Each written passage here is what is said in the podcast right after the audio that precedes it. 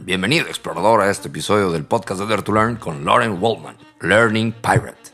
¿Y por qué estamos hablando como piratas? Porque Lauren se hace llamar a sí misma la pirata del aprendizaje y es fundadora y CEO de Learning Pirate Incorporated.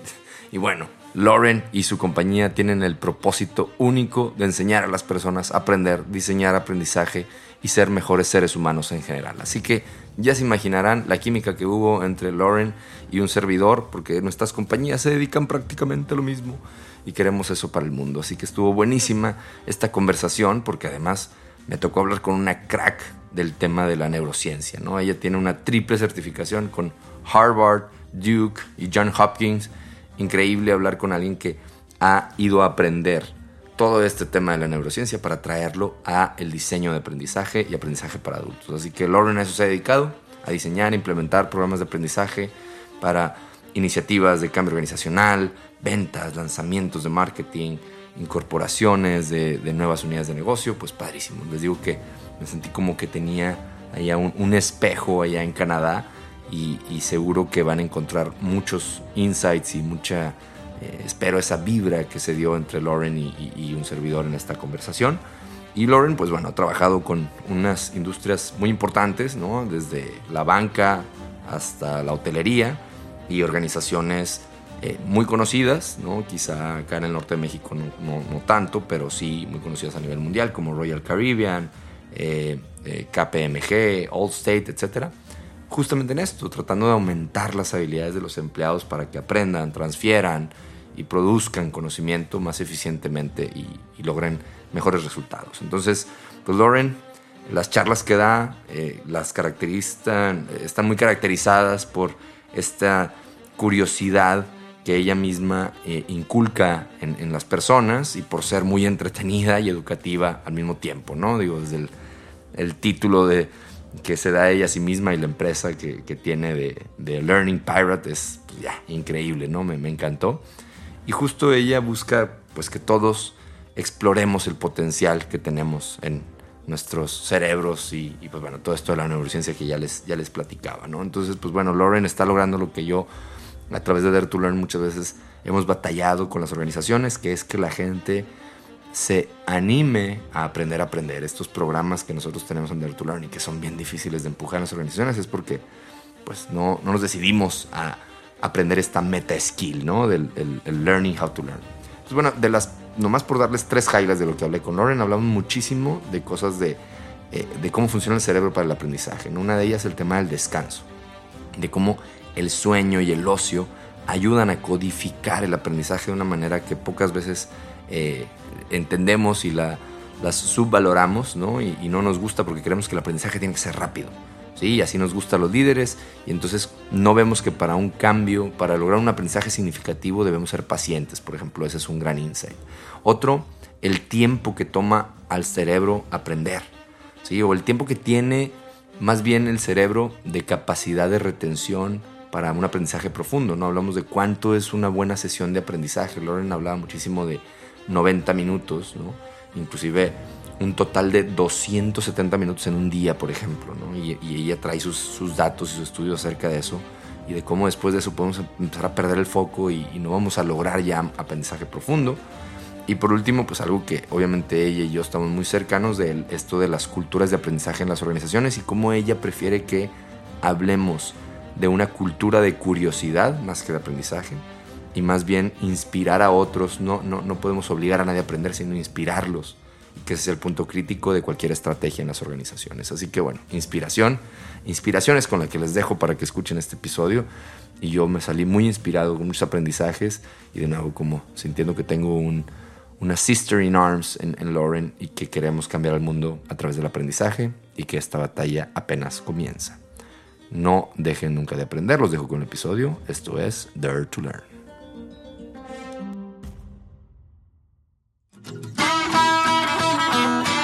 Hola, ¿qué tal Learning Explorer? Bienvenido a un episodio más del podcast de Dare to Learn.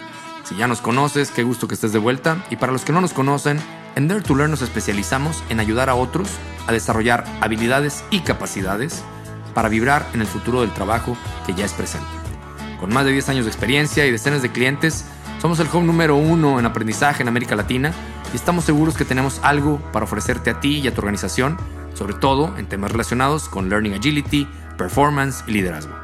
Date una vuelta por nuestra página www.daretolearn.com.mx y conoce todo lo que tenemos que ofrecerte a ti y a tu organización. También te invito a seguirme en redes sociales donde constantemente subo contenido de valor, tips y hacks que te pueden ayudar. Búscame como Diego Laines o Diego Laines Jameson y recuerda, atrévete a aprender porque esto es Dare to Learn. Hey, hello guys. Welcome to another episode of the Dare to Learn podcast. Today I am very excited to have a pirate with me. Yes, you listen well. A learning pirate, Lauren Waldman. Yeah, and if you if if you are not uh, watching this video, I don't know if this is gonna be a video, but it's an audio. And Lauren just showed us one of her tattoos, and she will tell us more about it in, in very soon. And I'm very excited to have you here. Thank you very much, Lauren. Uh, I'm so excited to be starting off my day with you. This is the, you know, the way that you get your brain fired up in the morning is to talk about your brain. that's great. We're gonna talk about the brain, by the way, and maybe maybe that's one of the tactics you're gonna share with us: how to fire up our brains so I hope uh, a lot of people is firing up, firing up their brains or ready to do it because this is going to be a very interesting conversation with Lauren.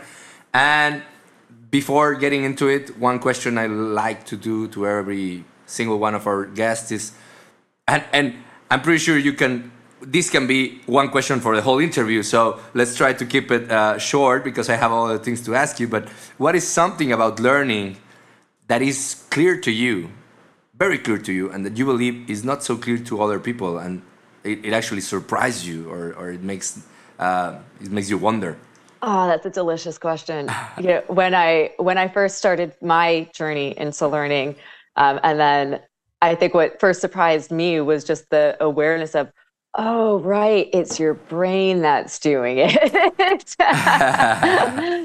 Um, but i mean to be to give you a more concise answer i think people often look at learning and and you know from the outside in. I look at it from the inside out. And the, it really changes the perception of what learning is when we look at it from the way that the brain and, and how ha- things are happening inside versus what we're taking from the outside that's good you, you, we will have to go deeper on that uh, analogy or metaphor but um, maybe it's connected with this next question about what do you think is the most impact, impactful change about learning that we will foresee in the near future? I'm completely biased in my answer to this, but I, you know, this is this is my purpose. Um, but I think, you know, the most impactful thing that we can do to enable ourselves as human beings and, as learners is to understand the operational system that's doing the learning, that's taking in the, you know, the environment, that's trying to build that skill and that knowledge, but then to also understand how are those memories formed too. So the more that we can understand you know it, it's like if you if you're learning to to drive a car for the first time you kind of want to understand where everything is and how it works it's kind of the same with learning is we want to understand a little bit more about the thing that's doing the learning so we can work more harmoniously with it all right so you will say that um, for us to what will enable the learning all about learning in the future is the democratization, will you say, of understanding the brain, or what? What? How would you? yeah, that? yeah, I would say just getting to know the operational system that little bit better right so just understanding that if we if we know how the brain on a very fundamental level i'm not i'm not saying that everybody listening has to go off and become neuroscientists but oh no you know, okay uh, well i mean it would be nice but yeah very very very but, uh, you you you you you couldn't say you are the only one anymore right right so it's uh it's more that you know you know and and you know we can talk a little bit about my journey later on but it really does make a difference on how you go about your learning, the methodologies that you choose, when you understand that it's not just about learning, it's about creating the opportunity to encode a memory. Because that's the object of learning. We want to we want to encode a memory that we can later retrieve and transfer into something as a skill, a behavior, you know, ability. That's amazing. I, I want. I will touch on that uh, on the so I'm, I'm taking my notes inside out memory okay i don't want to miss those questions but uh, you you mentioned already about the your story or, or, or your background. I, I have introduced you to the to the listeners, but tell us a little bit about your story and, and how that is connected to learning. I think the the most monumental parts of my story is when I had that like, oh my God, you know, I, I you learn with your brain moment. Why haven't I looked at this thing? Why haven't I thought about this thing? I was so blind, you know, what they say, blissfully ignorant about the thing that that sort of not only helps me learn, but controls everything that I do in my day to day. And I think that really shifted my you know my perception of what learning was. So coming from the world of learning organizational learning development being an instructional designer for so many years and then then having that aha moment um, and then going into discovering about the brain the first monumental moment for me was not knowing anything about my own brain and then deep diving into studying it and you know trying to go back to school and learn. And i was like oh man this is hard and then i had that sort of moment again was like why is this so hard why am i so frustrated like i went to school for years and then the, i had that moment of but did anyone ever teach me how yeah. to learn effectively I was like, oh well, no, they didn't. So that, this is hard. how far? How far in your in your journey on on organizational learning were you? After how many years you realize this, working on that? Well, I also came from, so I, I started as an academic teacher, so international schools um, overseas, and, and then moved my way into, into organizational learning. So I was already about 13, 14 years into my career, and I was at a very senior level um, as an instructional designer and head of learning at the time when you know my brain came a knock in and I was like, oh man. Um, it's like I, I found a white flag and I was like, oh boy, um, not haven't been doing it wrong, but need to be doing it better. That's amazing. That's I, I can relate so many ways. We talked about this before, and uh, because I, I really think that a lot of our colleagues and and uh, I don't know how many of them, but a very big percentage of us get into the learning functions. I would connect. I, I can connect this with the, what what is the most impactful change we can foresee in the future. Is I don't know if everyone, but at least learning and development functions mm. in companies, learning about the brain, having this uh, epiphany that you had that something something similar happened to me when I was uh, launching this podcast and oh my god i didn't know this i was also an instructional designer and i thought i was a good one I don't know how bad it was, but uh, I, I, definitely didn't know all the things that I that I can apply now.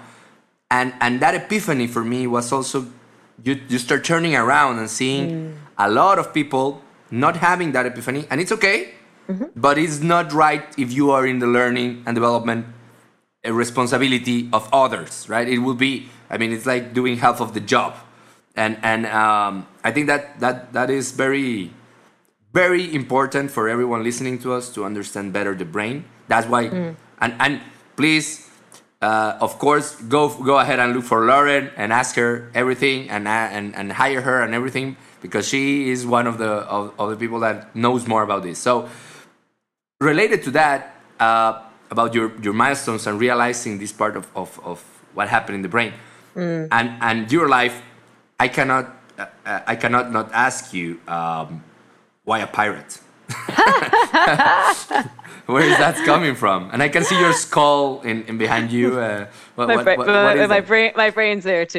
yeah. Okay.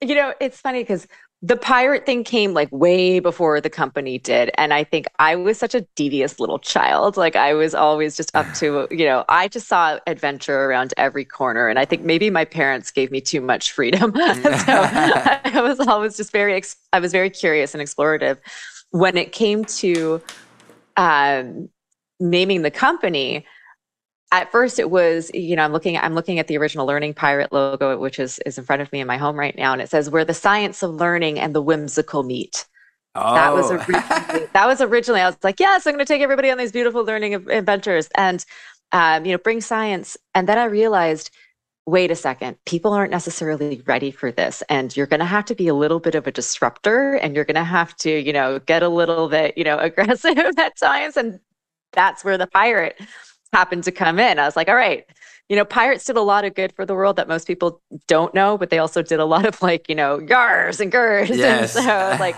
the voice of the pirate was my way of getting people's attention to say, you know, we do need to change the way that we're doing things because we've been doing it the same way for way too long. And it's about time that we, you know, we sort of get on the ship and, and set sail and go find the new land. And the new land is discovering the evolution of learning.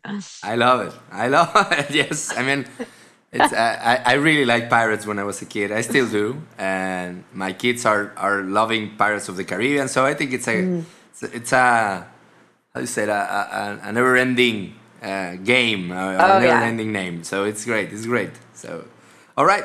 And let's let's go a little bit deeper on, on the neuroscience of, of mm. learning. And well, I, I, this is a broad question, but uh, I, I remember in our previous conversations you mentioned something, something's really cool about the brain and learning. You just mentioned memorization and stuff. What, what can neuroscience tell us about how we learn, and how can we take a practical approach in organizations or individuals? So I think the the first thing I want to dispel is that you know there is no direct neuroscience of learning. Neuroscience, um, um, remember, it's the neuroscience is the the study of the brain and the central nervous system, and it's the functional study of the brain. So it's what do we learn about how we operate and how things work in there that enable us to to you know be more strategic and learn better. So some very tangible examples, you know, when it comes to memory. You know, memory is a vast, a very vast, extensive sea of research, um, and it's continually changing. But the perception of memory and how we encode it is not like computers. We don't just throw things into our brains. We don't just memorize things. It doesn't necessarily work like that.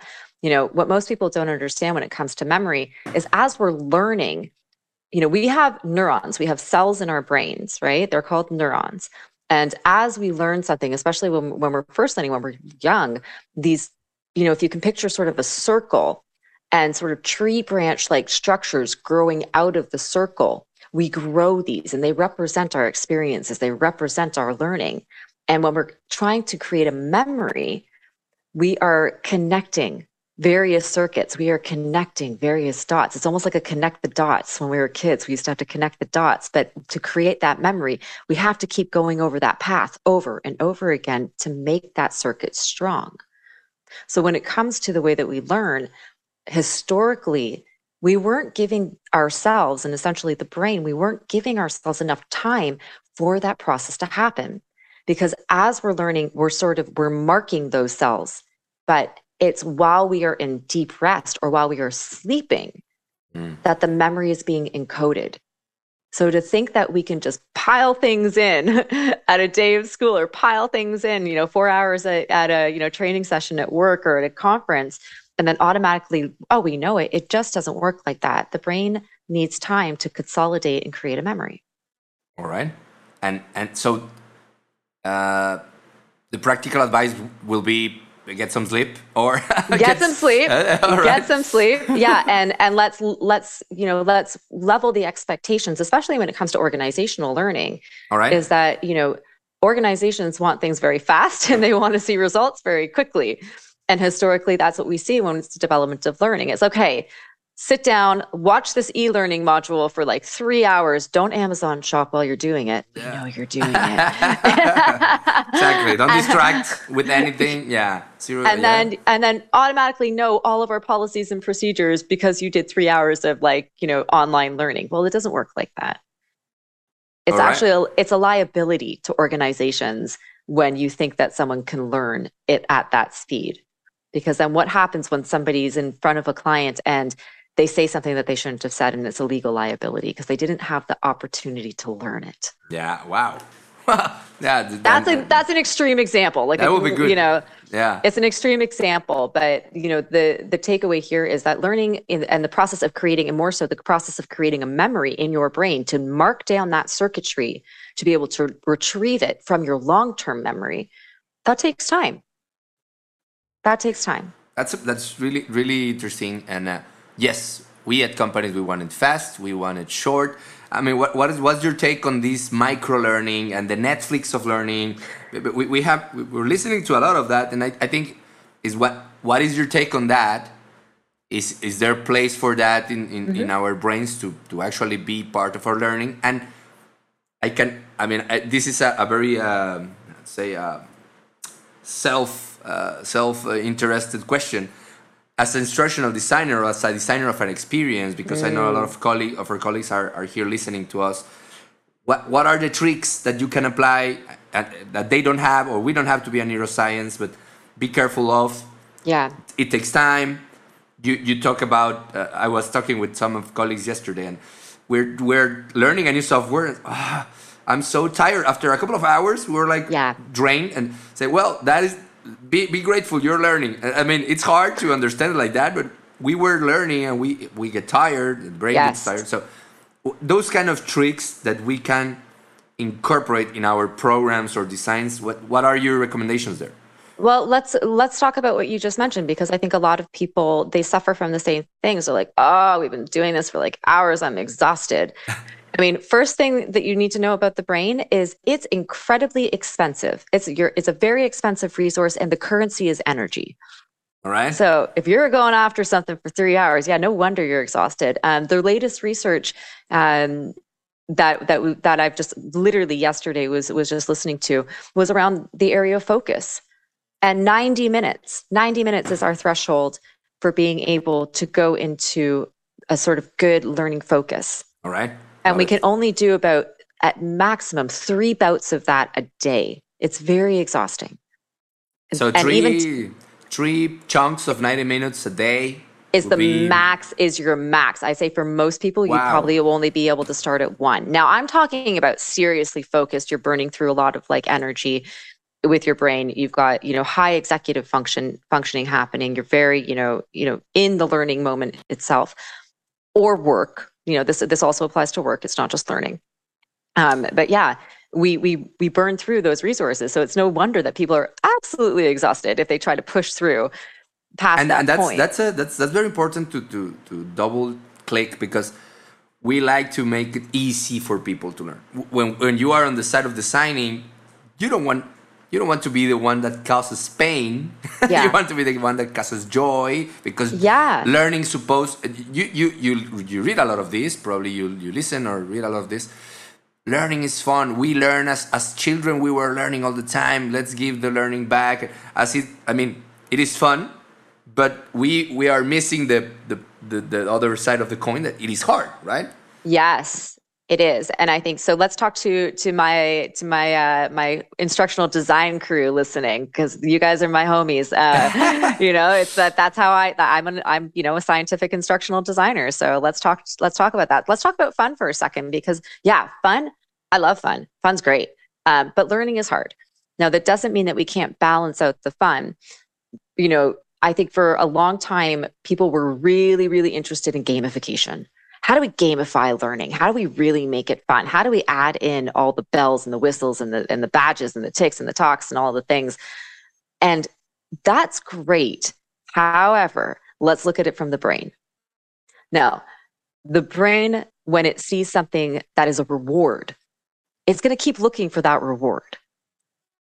And if we are just constantly rewarding it, well, then it's going to look for the cues in your design as you go, right? Because you're you're conditioning it to be like, oh yeah, something good's gonna I'm gonna get rewarded from this. Something dopamine good's about to happen. yes, whatever. It's yeah. exactly what it is. It's dopamine. now, dopamine is the molecule of of motivation. It's not necessarily the motivation. Uh, excuse me, the molecule of of reward, but we're stimulating that response in the brain so that after after a few times of that it's going to sort of start bypassing the learning and be just looking for the reward. it's going to be going for that. So you got to be really careful and strategic about where do you want to insert those things. Now, where I would encourage my designers and how we can stimulate. Um, so we do have dopamine neurons, and we can stimulate dopamine neurons to help with the encoding of a memory through inserting novelty and surprise into our designs. All right, all right. How often do you should should should you should us do that? Not you know again i think you if you look at it as as in imagine this is going to be a horrible scenario but i'm going to give it to you anyways and I, am making this up on the spot but it's, right. it, I've, I've, I've got to go to vegas next week so i've got i've got like you know gambling in my head right, right. but imagine you you go to the casino and you go to a slot machine and you pull the slot machine and you win. And then you do it again and you win again. All right. So you're setting this expectation is like, I'm going to keep winning. and that's really exciting. So I'm going to keep feeding this because I think I'm going to keep winning. So until you're if, broke. until you're broke. Yeah. Yeah. So it's, but you know, the, when we translate over that into the learning design is if you keep stimulating that response, then I'm not, I don't care anymore about what it is that you're trying to teach me. I care about trying to get that win. Yeah. All right. All right. All right. So, So it should be across the it out. experience. Yeah. Spread it out. Yeah. All right. Like, how do you, you know, the brain loves novelty. It absolutely loves novelty. And we don't necessarily see those little surprises come up in our learning design sometimes.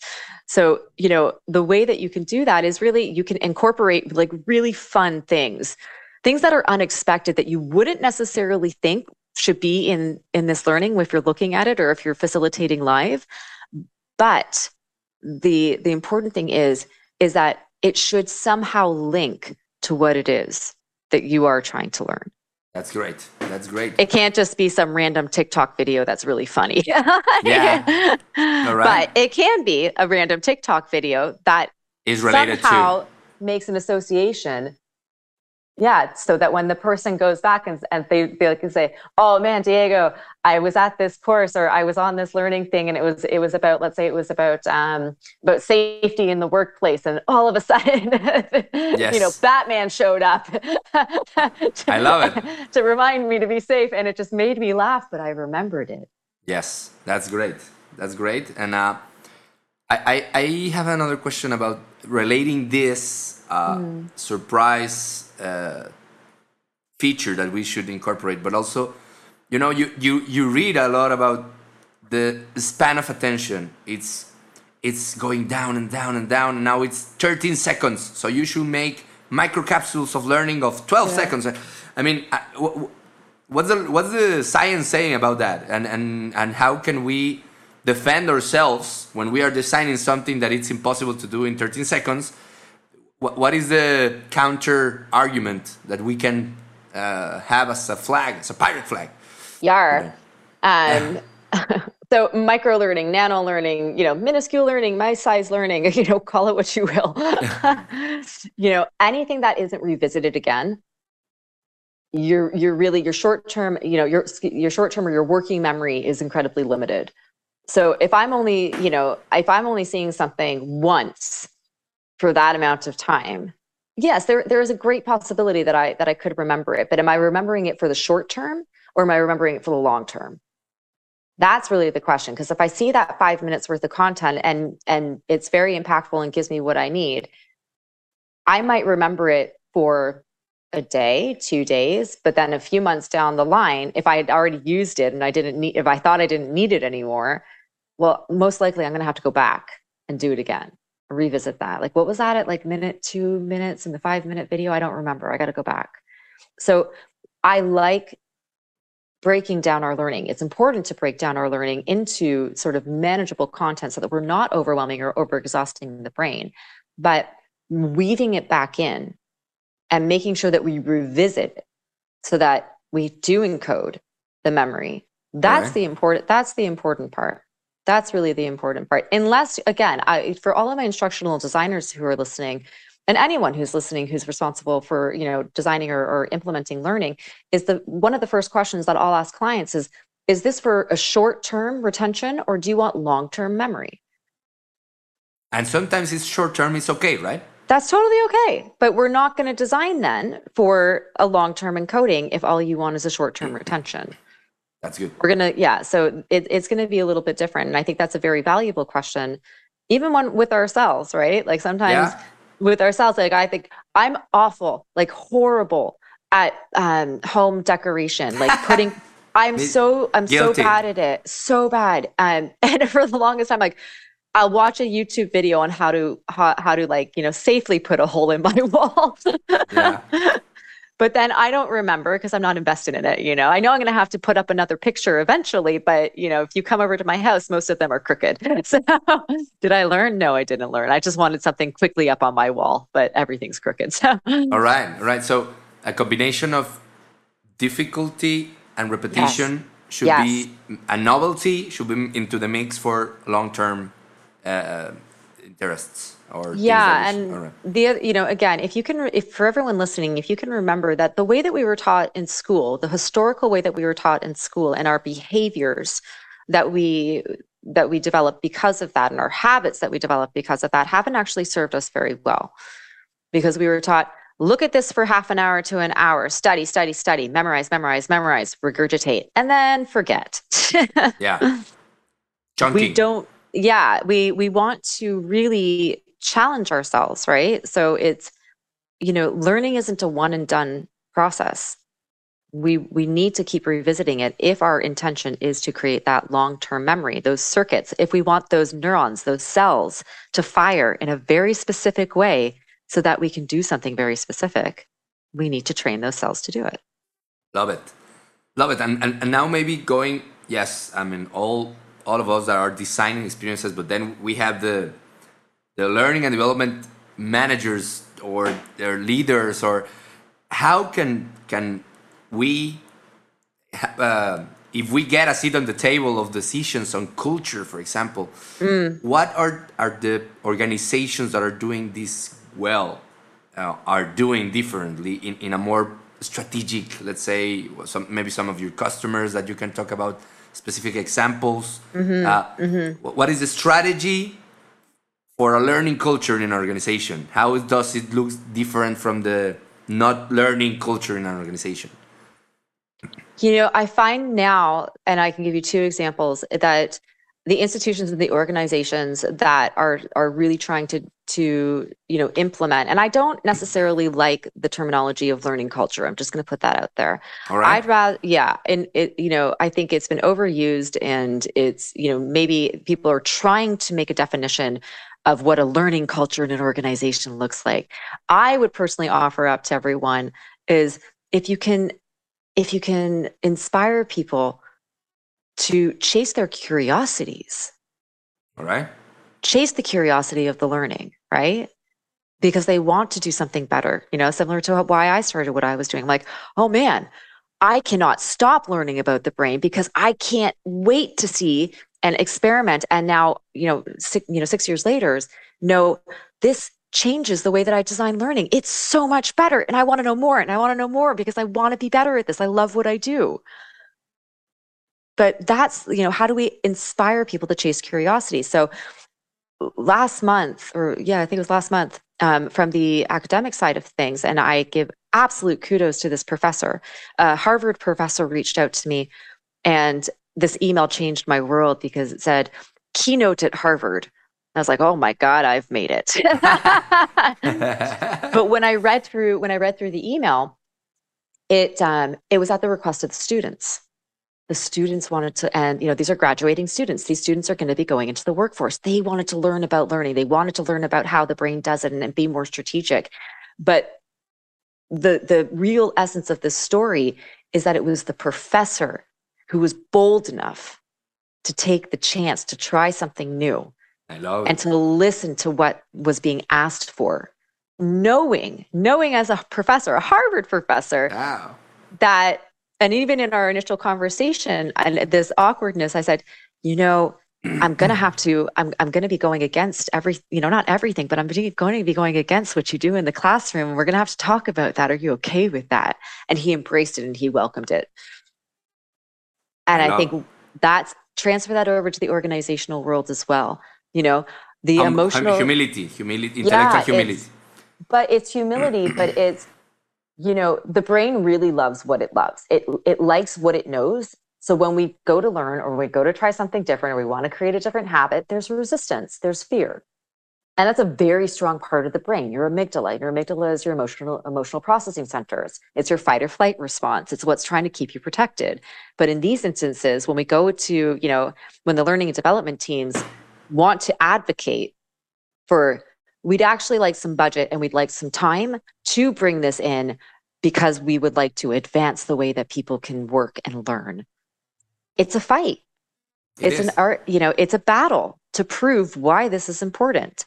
So the organizations that are, you know, sort of making a stand and saying, no, we do want to do it differently. And that doesn't necessarily mean looking to every new shiny technology that's out there, or AI or VR.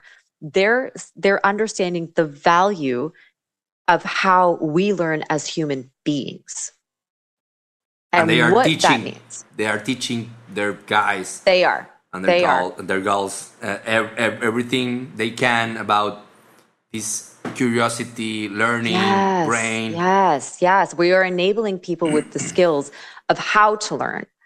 So we're, you know, for, from my side of things, and there's an organization here in Canada um, that my colleague works at, and we had a conversation a while back, and I said, "Hey, what are you working on these days? What's going on in the organization?" She's like, "We've got these programs that are rolling out called how um, we're trying to create be be your own learning scientist. I'm like oh my god i love that. i love that. I yeah, love that. I, i'm stealing it. I love it. Like let's do that. And i am a learning scientist.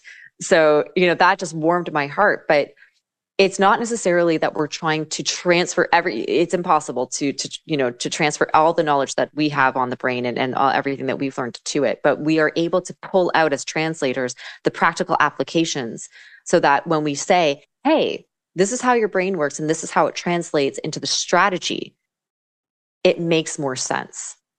I i i, I was just thinking and since you are in canada I've been there for for the design thinking certifications i i think something like that happened with design thinking a year some years ago right? Like we we we tried for everyone to a lot of people in organizations to understand at least the basics of how a designer thinks mm. so they can go ahead and do some some of that in their day-to-day job and and it's been a lot of companies have put a lot of effort in this in these uh, initiatives about design thinking or human-centered design and uh, because all the customer-centric uh, wave was was yeah. going in I, I think that will be something that we can aspire on on becoming your own neuroscientist, uh, learning scientist, learning yeah, scientist. Yeah, becoming I mean, a learning scientist. You don't have to know as much as Lauren, but just just enough for you to transform yourself, and, and that will be amazing to see.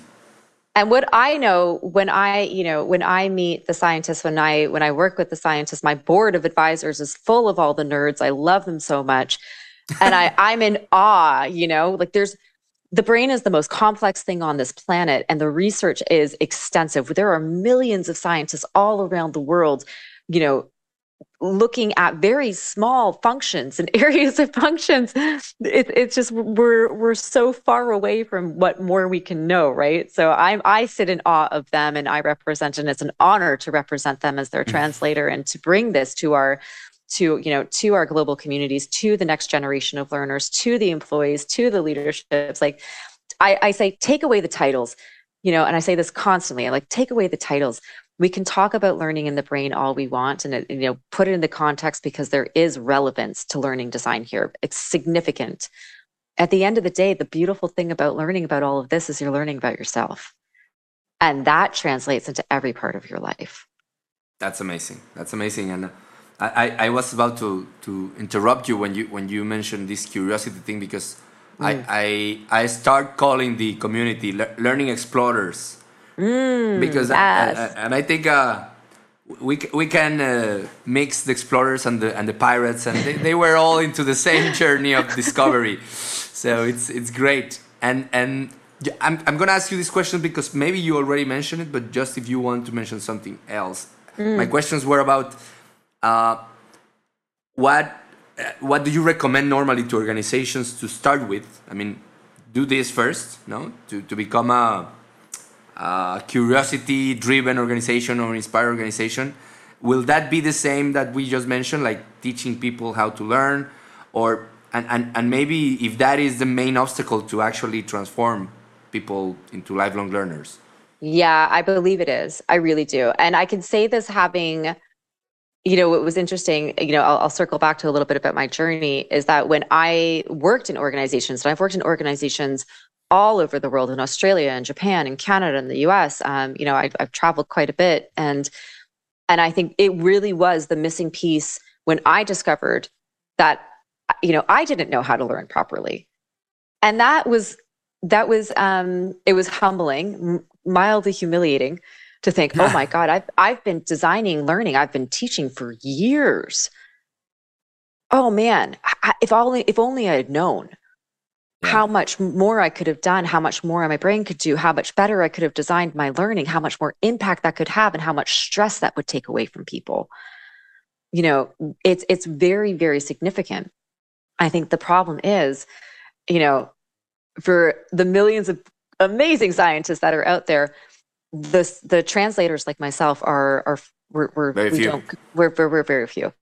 Um, and then to be a translator who's also a practitioner who also you know i think that's why i'm sort of this this weird hybrid leprechaun unicorn mythical creature in our industry is because i now have the you know the the knowledge and the credentials in neuroscience but i also but i started off as, as a designer as a teacher as an instructional learner so that harmonization is very very hard to accomplish and it takes a lot of effort and, and time and work but where I see what I appreciate about companies, and if anyone goes on, um, if I don't know when you're you're going to be listening to this, but if you go onto my LinkedIn, Learning Pirate just celebrated its five year anniversary. I still can't believe that. And thank you, thank you. And I I paid honor to the organizations, to you, to the learning communities who have given myself and the other scientists and the translators the opportunities to come into their organizations and to deliver the keynotes and experiment with the audiences so that we can spark the initial curiosity. That's all it takes is one quick spark of like, oh my God, my brain can do this. What else can it do? tell me, tell me all the things. and yeah, I, I mean, I love it. I, am I'm, I'm eager. I will ask you later on on some companies that we can mention in the notes of this episode to, to look for them, to, to be aware of them in LinkedIn or people that are doing this in, in companies because it's that's the way to inspire ourselves as learning and development professionals to to see that others are doing it right and and, and that would be great to to get a an eye or to catch an eye on, on what they are doing so thanks you know for, what for sparking diego yeah. there's a there's a reason if you look in the last you know five years especially you know if there's a reason why big organizations are bringing in scientists now. They're bringing in, they've got teams that have behavioral scientists, cognitive neuroscientists. There's a reason for this, right? So, you know, the, the scientists are making it into organizations, you know, so that we can help with these things.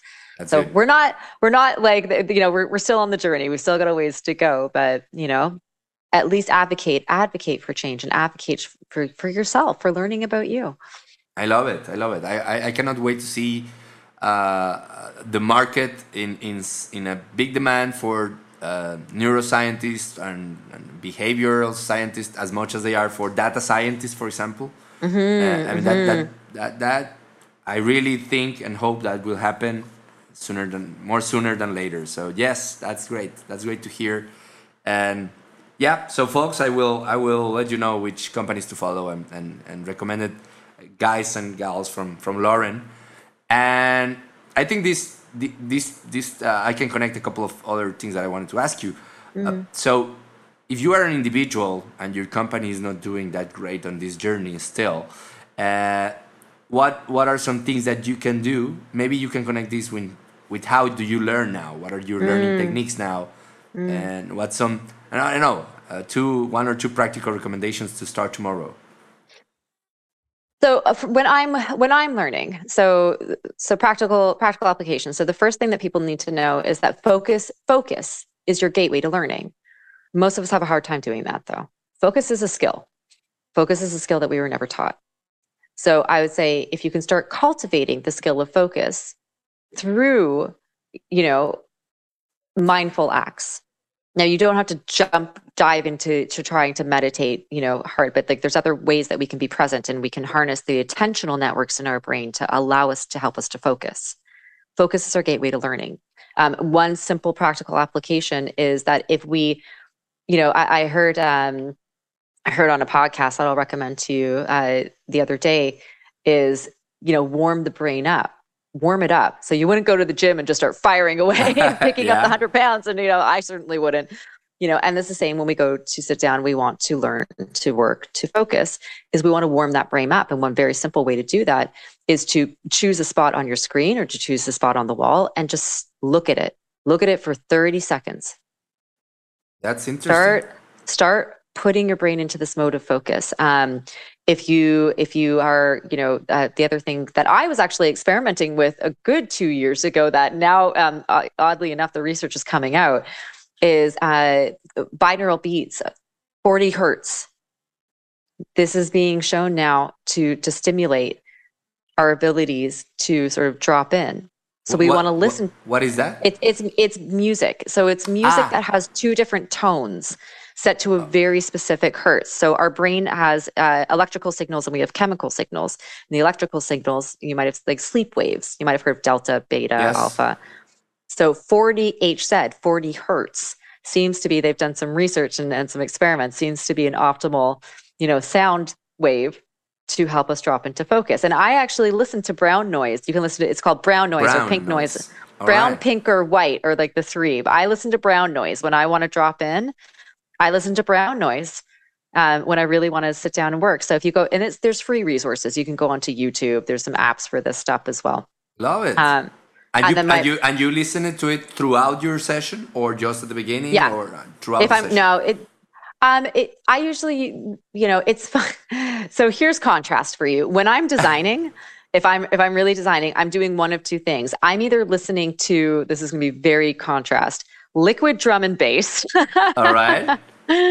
or brown, brown noise. All right. Yeah, it's very it depends on the mood I'm in or where my brain where I need to work with my brain. Um, and then I think the second the second thing I'll say to people is it's incredibly important for you to take breaks. Incredibly important. So even if you're doing if you're doing like that 90 if you meet meet that 90 minute threshold that we were talking about earlier, if you're really sort of focused, you're you're going to be tired. It is exhausting. You must step away for a minimum of 10 minutes don't look at a screen. You know, everyone thinks that you get up, I'm going to go take a break, and then what do you do? You take your phone, you go look yeah. through through your phone. I'm like, that's not a break. that's true. That's true. Put the your, phone. Your Instagram Instagram break. yeah, not, not no, no, no. Right. Give the resources. Remember, your brain is is is you know a, a energy machine. Give it a break. Shut down some of those resources. Get outside. Take a walk. Take some breaths. But take take a good solid break. That also is going to help to consolidate, right? You're going into a mode of diffusion in your brain as opposed to focus. And when the brain is diffusing, that's those, uh, you know, those shower moments of those, oh gosh, that's such a good idea. that's great. and I'll just tag on to that just because I'll, it's a valuable tip is when you have those moments, capture them immediately. Immediately. Remember, your working memory Taking is notes. very limited. Yeah. So if you have that, like, oh my God moment, just do something to try to help you remember it if you really want to remember it because you've only got a very limited amount of time before you go back to your desk and you're like you sit you grab a pen you're like oh no what was that? Yeah all right. Yeah so a voice, voice notes a note uh, whatever helps you remembering. Yeah sometimes if i don't have i do very really really random things. Like if i don't have pens or my phone's not around i'll do something like i'll pinch my arm. And or, right. you know, like I'm like, and that be like, why did I do? Oh, right, that's why I pinched my arm.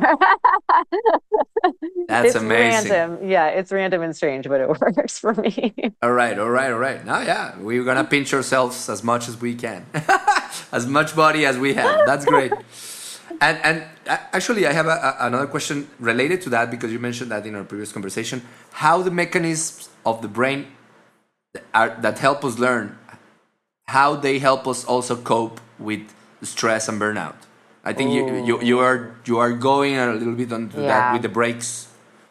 Thing. Yeah, yeah. So I mean, it, it, might come as no surprise to everybody that the pandemic caused a lot of stress for a lot of people in the world, um, and you know, a brain that is under high amounts of stress is one that not that the executive function is is not going to be as strong. So I think something that was really interesting for me to learn um, so your emotional processing centers, your amygdala, we call her Amy, we love her, um, versus your executive function, we call Corey, for your prefrontal cortex. So Amy and Corey.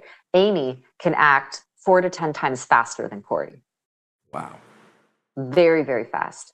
which is why we have like very strong emotional responses right and you know obviously when that's happening it's setting off a whole plethora of neurochemistry right we've got your epinephrine your adrenaline starts to go your cortisol levels are going to start to go up and you know as simple as it might sound it is quite easy to down what we call down regulate the responses by breath work and we're not talking about like quick breaths like everyone's like okay i'll breathe no no no that's stimulating the, the stress response even more. It's those slow, intentional.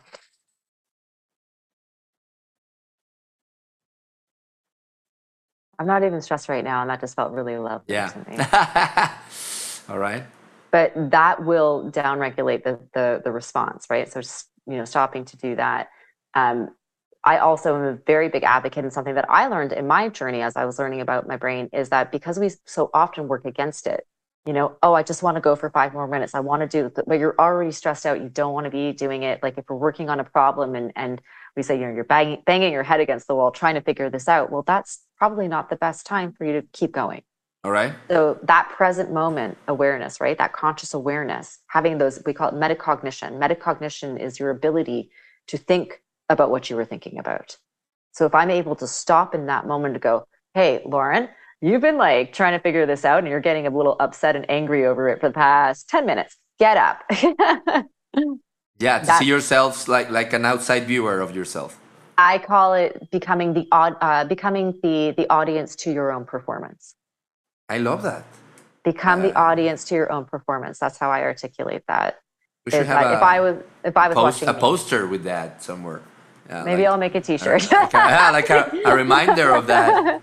Yeah, become the audience to your own performance. And it, it, it's quite, I mean, if we had hours more to go, that's, I could talk for hours and hours on the, to my instructional designers listening about the, the importance of embedding that into our designs. All right. It's, it's amazing what happens when we do that, when we catch people to make the learning hard, but then to make them realize, you know what, I thought I knew that but I actually didn't know that. That's it's good. an amazing, amazing, amazing way to design in for you as a, as a learning designer. It's a fantastic measurable for you. But if I'm learning on the other side, I'm actually helping somebody to develop these skills by inserting those into my design. Yeah, you definitely need to tell me how to do that later. But, I uh, still do that. great, great. Thank you for sharing. And so uh, we're about to to be out of time. But uh, where can we find you, Lauren? What's next in your journey? Tell us about it. Why are you going to Vegas? Oh man, well it's uh, it's conference season. It's fall conference season here in North America. So uh, I will be doing a lot of keynotes and uh, just you know going around and, and more education and and again trying to stimulate more curiosity. So We've got uh, Las Vegas next week. I'm in uh, the HR.com conference in Nashville in October. We're back to Vegas for Ceridian Insights in November. So it's it's exciting conference season coming up. Um, Amazing. So that's what's coming up on on that side. Um, I think I told you uh, I am in the development of the series to teach everybody about these things in the learning pirate way. Uh, so there's a series that's being recorded and developed right now called Joining Forces with Your Brain. I am beyond nice. Yar, that's my moment. Yeah, big yar coming up. Um, and, oh, I should, for your listeners, yar means you are really ready. You are really ready. So those moments of learning where you're a little bit frustrated, I call that the moment of gur to get to the moment of yar. you know, nice. yes, I've got this. So, um, and this show is gonna be in YouTube, or it's gonna be a show like a proper network. Uh, no, it's not gonna. No, I'm not gonna. No, it's not gonna be in in YouTube. What this right. is, it's it's a it's a. Well, I'm designing it. All it right. is a scientifically designed learning journey to teach you about your brain and how to learn nice. at the same time. All so, right. Yeah. Can, so, stay tuned for wait. that. Yeah. Go onto the Learning Pirate website. You can sign up. Uh, just if you if you want to, you know, be notified when that gets released, go ahead and and I'll make sure that you you know about that. Um, and then other than that, I mean, I do, I, I just, I don't know, everyone who I stop on the street who smiles and wants to learn about their brain. but LinkedIn, I'm very active on LinkedIn. So go ahead and you can find me there as well. All right. That's great, Lauren. And uh, is there something I haven't asked you about that you want to share with the audience? Or uh, just final thoughts? Just you know, I, I really hope that uh, you're you're inspired or encouraged or curious to to go explore, to to have the moments of what I call yar, uh, and you know, it's oh man, you just don't know what you don't know. But this is this is a remarkable thing that we you know this three pounds of gelatinous meatloaf in our heads is very very curious, and it's the more you learn about it, I think the more that you just discover about you and the people around you. It's just remarkable. Thank you. Thank you, Lauren. It's uh, I, I, I definitely learned today. So I, I my, my meatloaf can thank me for uh, one hour conversation that's been very insightful. Thank you so much for sharing.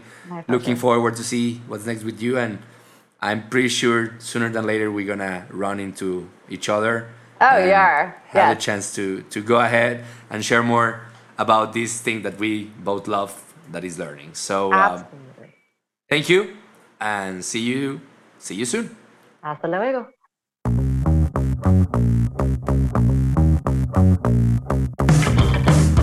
Muchas gracias por acompañarnos en un episodio más del Dare to Learn podcast. Estoy seguro que como yo debes haber encontrado mucha sabiduría y muchos insights y cosas interesantes en lo que nos compartió nuestro invitado de hoy.